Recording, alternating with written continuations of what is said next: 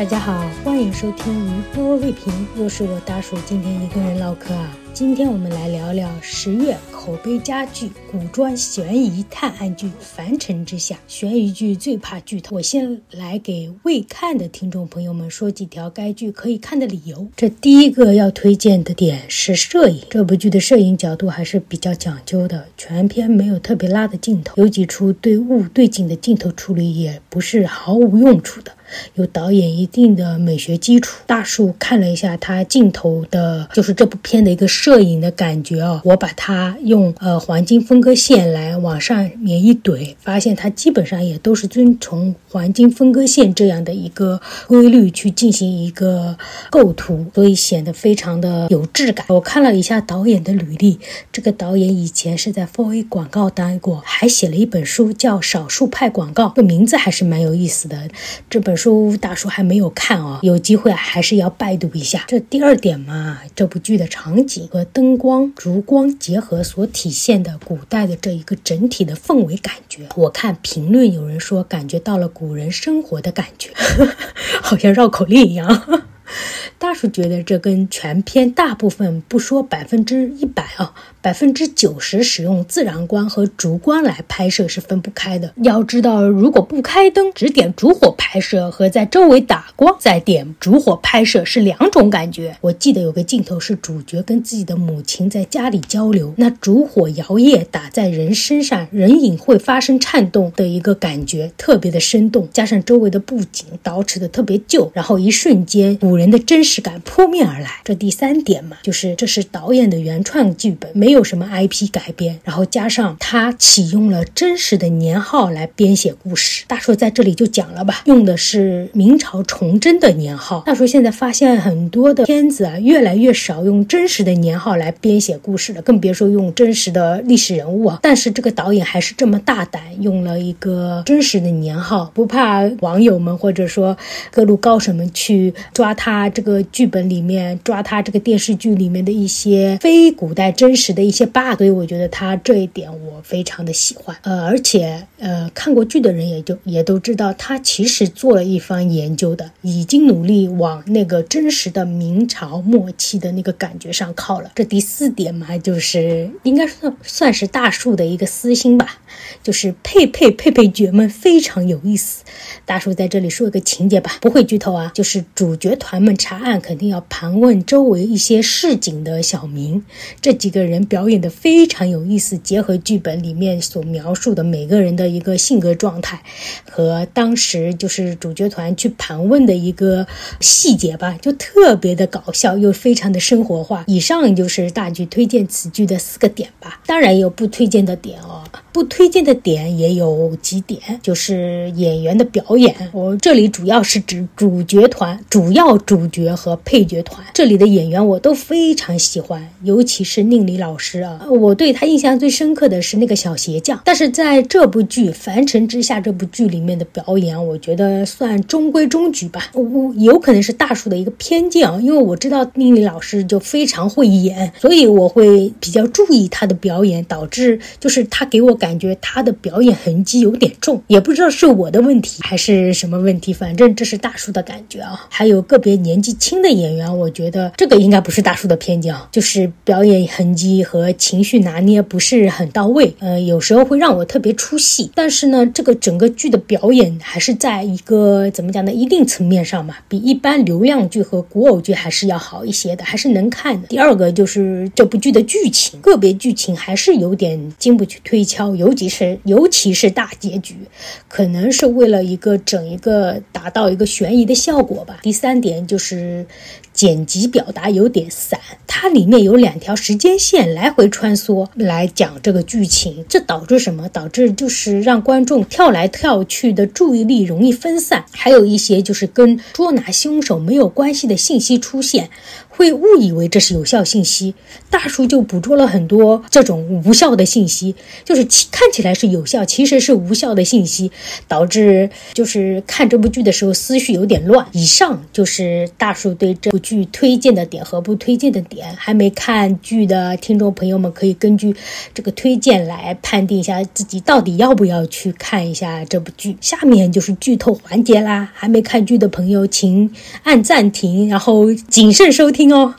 由于下面讨论了的一些东西都是基于听众朋友们都是看过此剧的前提下，所以大叔就不再对剧情做简介了，就直奔主题了。那先来说说几个有意思的情节设。第一个就是衙役之间的权力博弈。像这部片子里面说到了，衙役是由造班跟快班两班衙役。造班类似于今天的法警，负责跟随长官左右护卫开道，审判时站立在大厅。庭两侧更加庄严气氛，维持秩序，押送罪犯，执行刑讯以及斥杖刑。电视剧中官员出场时喊唐威的就是他们。第二个就是快班，类似于今天的刑事警察，负责传唤被告、证人、侦缉罪犯、搜寻证据，也被称为观察。其实古代还有一个班叫壮班，这里呃这个剧里面没有演这个壮班，他们负责把守城门、衙门、仓库、监狱等要害部。部门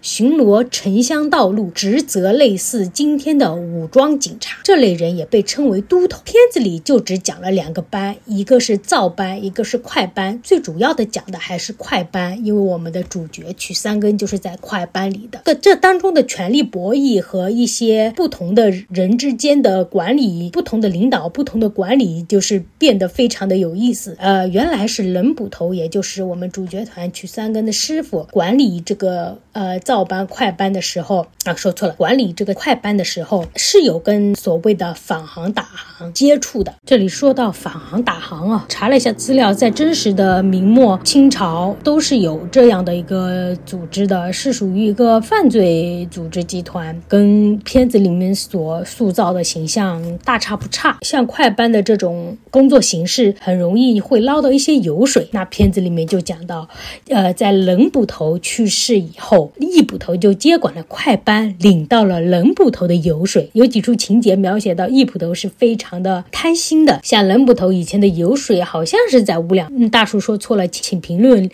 给大叔纠正啊，好像是在五两，易捕头加到了五百两还是五十两啊？大叔说错了，请呃，请为我更正啊。反正他这个意思就是说，易捕头比冷捕头贪心的多得多，是个非常贪心的人。就是因为这个贪心，导致易捕头被革了职。里面剧情演到，就是呃，曲三根跟仿行打行的头支招，意思就是叫他们给易捕头一千两去疏通关系，但是他们没有说到易捕头到底呃会给。典史多少钱？镜头一转到易捕头，就跟宋典史说要给宋典史两百两去疏通关系，也就是说易捕头自己眯了八百两，真的非常贪心啊！尤其是导演的镜头是由这个呃银子，银子是放在桌上，它是由下往上，透过这个银子去拍摄宋典史的一个状态，特别有意思。这个镜头的设置，剧情的发展当然是宋典史把一班头的把一班头的快班的这个。领头就给隔掉了，呃，镜头一转，转到一班头在澡堂里面数一个月几千两，然后一个月几万两，就这么没了，特别的搞笑。就这一个贪心的人物就变得栩栩如生。接下来又来了一个下捕头，这个下捕头又是另外的一个作风，五天不破案就打板，上头办案的压力全部嫁接到下面，不会同情且领导自己的下属在真正案件上进行帮助，而是用非常逼迫的手法。法让人做事，这两种捕头像不像我们职场中的某些领导？一个只要拿钱，一个是呃逼迫你做事。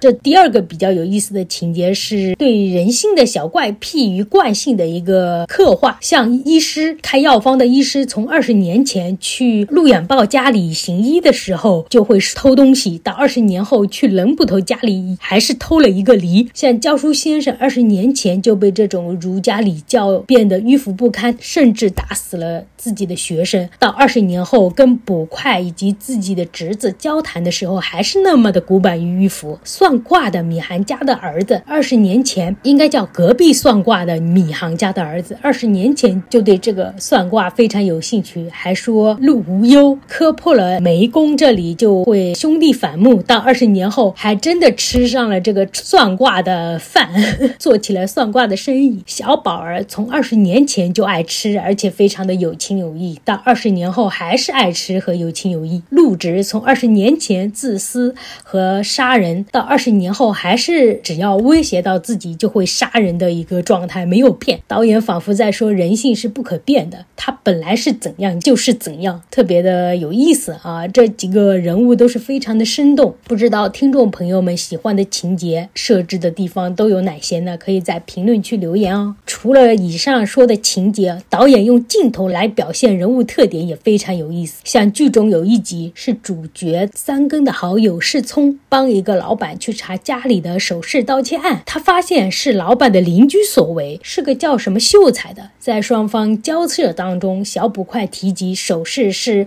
老板夫人的首饰，邻居秀才就是拿着首饰去当铺，由此推理老板夫人可能跟秀才有什么关系。就在此时，老板变得异常紧张，然后从衣服里甩出一方白色的手帕来擦拭眼角，而且他甩出这个手帕的姿势好像带了一点点兰花指吧，这个动作非常的妩媚，其实没有任何语言。这一幕瞬间就让。就向观众交代了，可能并不是原来小捕快所想的那样。这一个简单的视觉设置就达到了一个非常亮点的作用，而且会让人眼前一亮。哦，还有达到了一个反转的作用，特别有意思观众是能明白这种视觉表达的意思的。这应该就是电视要用镜头去表达的一个手段吧。还有个地方就是曲三根在几次跟一班头交涉的时候呈现的状态。第一次呃。跟一班头对峙，要调查冷捕头案件的时候，三根拿了条凳子，领了壶茶，慢慢的倒起来，自个儿喝着，然后让快班兄弟进来，跟造班形成了一个对峙。但是在后面，三根知道现在一班头是明名义上的领导，他想要给自己使绊子，然后想要整整自己身边的朋友是非常的容易的。于是他想着要跟他合作，来达到自己的一个便利。这个时候他的状态是开始有所。恭敬的一个状态，到后来他想办法把一班头搞掉以后，来早谈，呃，问一班头话的时候，还是原来拿凳子喝茶的动作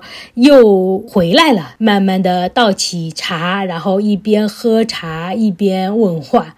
这用视觉表现了这人物的一个心理变化，大叔非常喜欢这种的一个拍摄方式啊。下面就是呃这个剧的情节吧，收集了一下呃网友提出的几个比较大的 bug 的地方。第一个就是凶手是小宝儿的动机不够，一桩桩死者的死样和留下的论语看起来是有深仇大恨，有莫大的冤屈。